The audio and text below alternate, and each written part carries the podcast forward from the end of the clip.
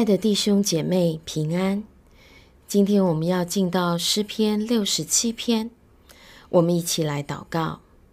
亲爱的天父，我们感谢你，因为你是赐下丰富的神，你是耶和华以勒的神，我们所需要的一切你都知道，而且你必丰富地赐给我们，让我们今天享受在你的爱中，被你的话所鼓励。被你的话所提醒，好叫我们走在你的心意里面，没有偏离。感谢主，奉耶稣基督的名祷告，阿门。诗篇六十七篇一到七节，第一节：愿神怜悯我们，赐福于我们，用脸光照我们，好叫世界得知你的道路，万国得知你的救恩。神啊！愿列邦称赞你，愿万民都称赞你，愿万国都快乐欢呼，因为你必按公正审判万民，引导世上的万国。神啊，愿列邦称赞你，愿万民都称赞你。地已经出了土产，神就是我们的神，要赐福于我们。神要赐福于我们。地的四极都要敬畏他。今天我们所读的这一篇诗篇，是一首庆祝丰收的赞美诗，可能是在农忙之后，农民欢庆丰收的诗歌，就如第十节当中所唱的。而写作的年代无从查考起，有人认为是在祝棚节所做的。后来作为秋季丰收的感恩诗，诗中为神对以色列的赐福称谢不已。对于有如此慈爱又丰盛赐福的好神，就更期盼全地列邦万国万民都来亲近他。第一节，诗人祷告说：“愿神怜悯我们，赐福于我们，用脸光照我们。”这里表达了对神的敬畏，看见神是这么的伟大，因着神的怜悯和恩典，我们可以得着祝福。诗人形容神用脸光照我们，用脸光照是代表喜欢和关爱。我们知道许多的宗教，当他们面对神明的时候，如果真的发出亮光或者闪电一样的显现。通常是让他们非常害怕，而且受惊吓的。但是我们的神就是光，当他的脸光照我们，常常是温柔的、温和的，表达他对我们的喜爱，表达他非常的关心我们所遭遇的一切，是带来安慰、保证和医治的。这里提到神的脸光照，表达的是带给我们爱的光辉。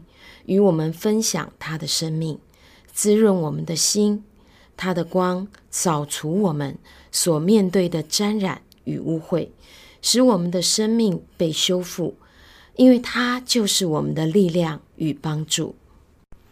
第一节是引用民数记六章二十二到二十六节，大祭司的祝福。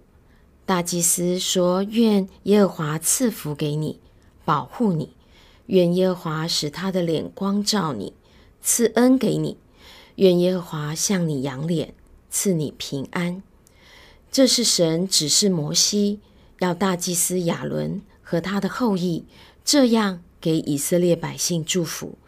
诗人很明显地引用了大祭司的这样的祷告。诗人在这里特别引用了大祭司的祷告，来为以色列百姓祝福。为什么？为什么要这样的求神，要怜悯赐福给我们呢？第二节说：“好叫世界得知你的道路，万国得知你的救恩。”这真是一个更加开广的祷告，超过了祈求眼前自己个人的需要、家庭的需要。他渴望全世界的万国、万民、万邦都要来认识神、敬畏神。好叫世界知道神的道路，讲的是神的法则、做事的方式和原则，包括神的旨意作为。另外有一个意思就是全能，是指神的大能，就是神的行事方式，他的做事风格，要使万国得知你的救恩，指的是神对人类所定下的救赎计划。诗人看见神不但对以色列有计划，也对全人类也有计划。他不但是要拯救以色列人，也要拯救全人类，让人知道他是独一的真神。他要赐下祝福，并且引导万国、万民、万邦，让全世界都来赞美他。我们的心和神的心真的是天差地远呐、就如同在《使徒行传》第一章，主耶稣死而复活之后，向门徒们显现，讲论神国的事。在第六节，门徒们问耶稣说：“主啊，你复兴以色列国，就在这个时候吗？”门徒们所关切的是自己的以色列国的复兴。但第八节，耶稣说：“但圣灵降临在你们身上。”你们就必得着能力，便要在耶路撒冷、犹太全地和撒玛利亚，直到地极，做我的见证。我们的眼界很小，所看到的就是自己和自己所有的。但神的心意是要使用我们去祝福万国、万民、万邦。在第三节说：“神啊，愿列邦称赞你。”愿万民都称赞你。神的计划，神的祝福是对全人类的，所以万国万民万邦原本就应该要来称赞神。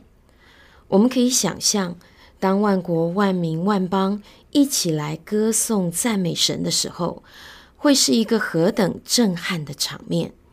而我们的神是配得的，因他是万王之王，万主之主。第四节，愿万国都快乐欢呼，因为你必按公正审判万民，引导世上的万国。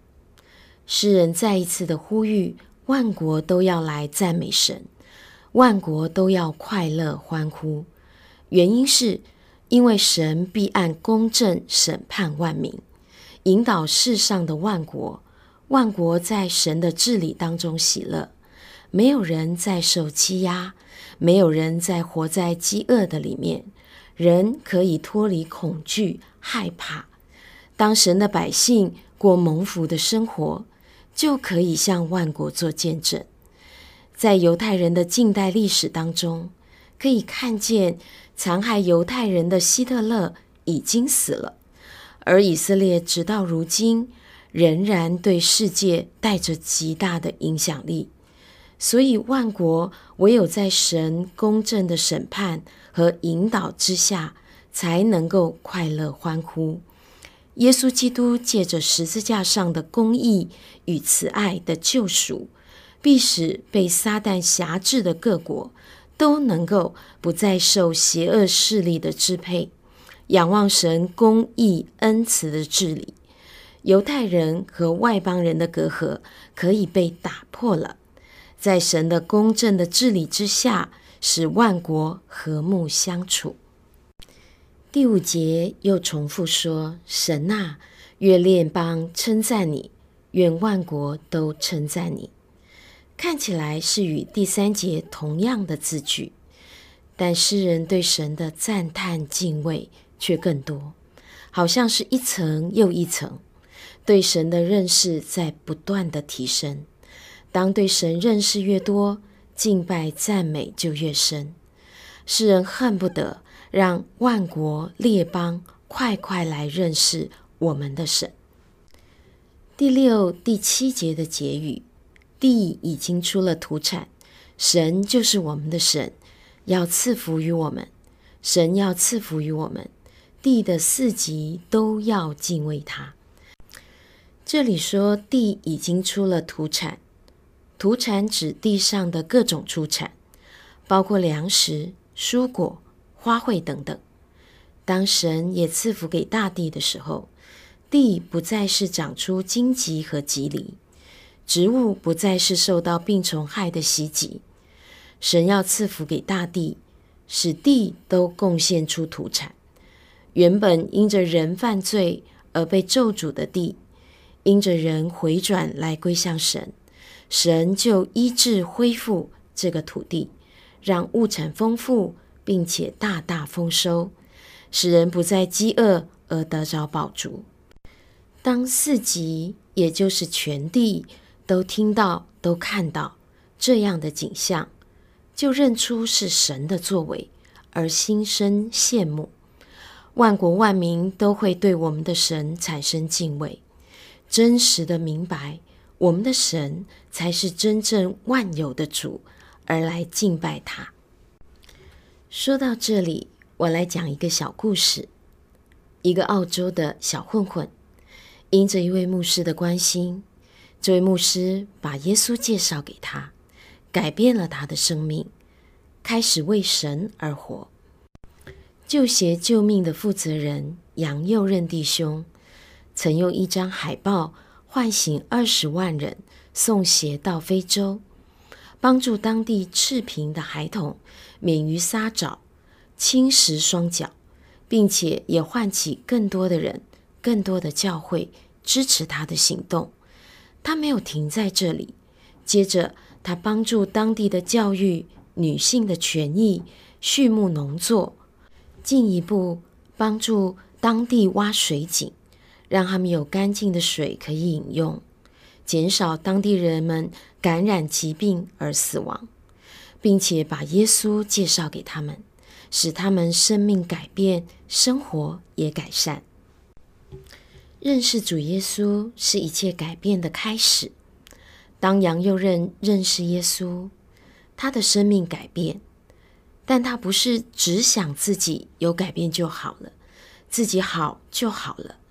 杨佑任所想的是让他的生命祝福到更多的人。他的一个想法，改善了一群人的身体，可以健康起来，也改变了一群人的生活。当那个地区更多的人认识耶稣，甚至可以医治那里的土地，供应那地的需要。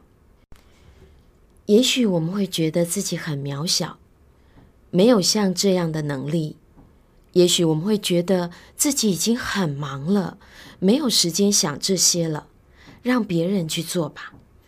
但是神要我们从小事上开始，在马太福音二十五章。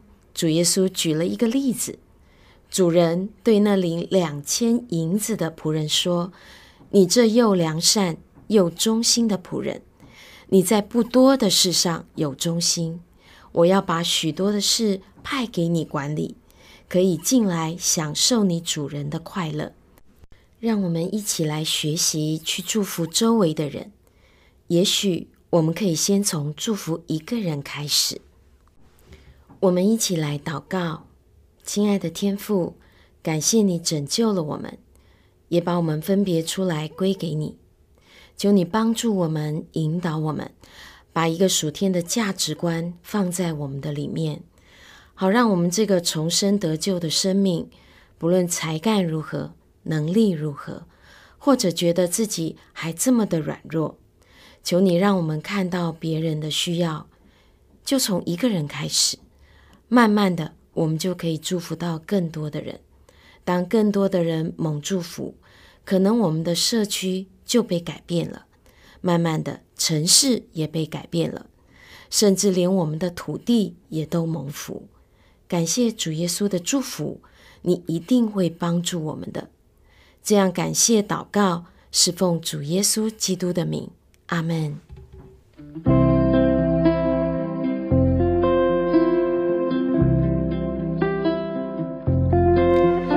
喜欢我们的分享，欢迎按赞、订阅、开启小铃铛。愿神的话每一天成为我们随时的帮助。你也可以把连接传给需要的人。愿上帝祝福你，阿门。如果你喜欢我们的分享，欢迎按赞、订阅、开启小铃铛。愿神的话每一天成为我们随时的帮助。你也可以把连接传给需要的人。愿上帝祝福你，阿门。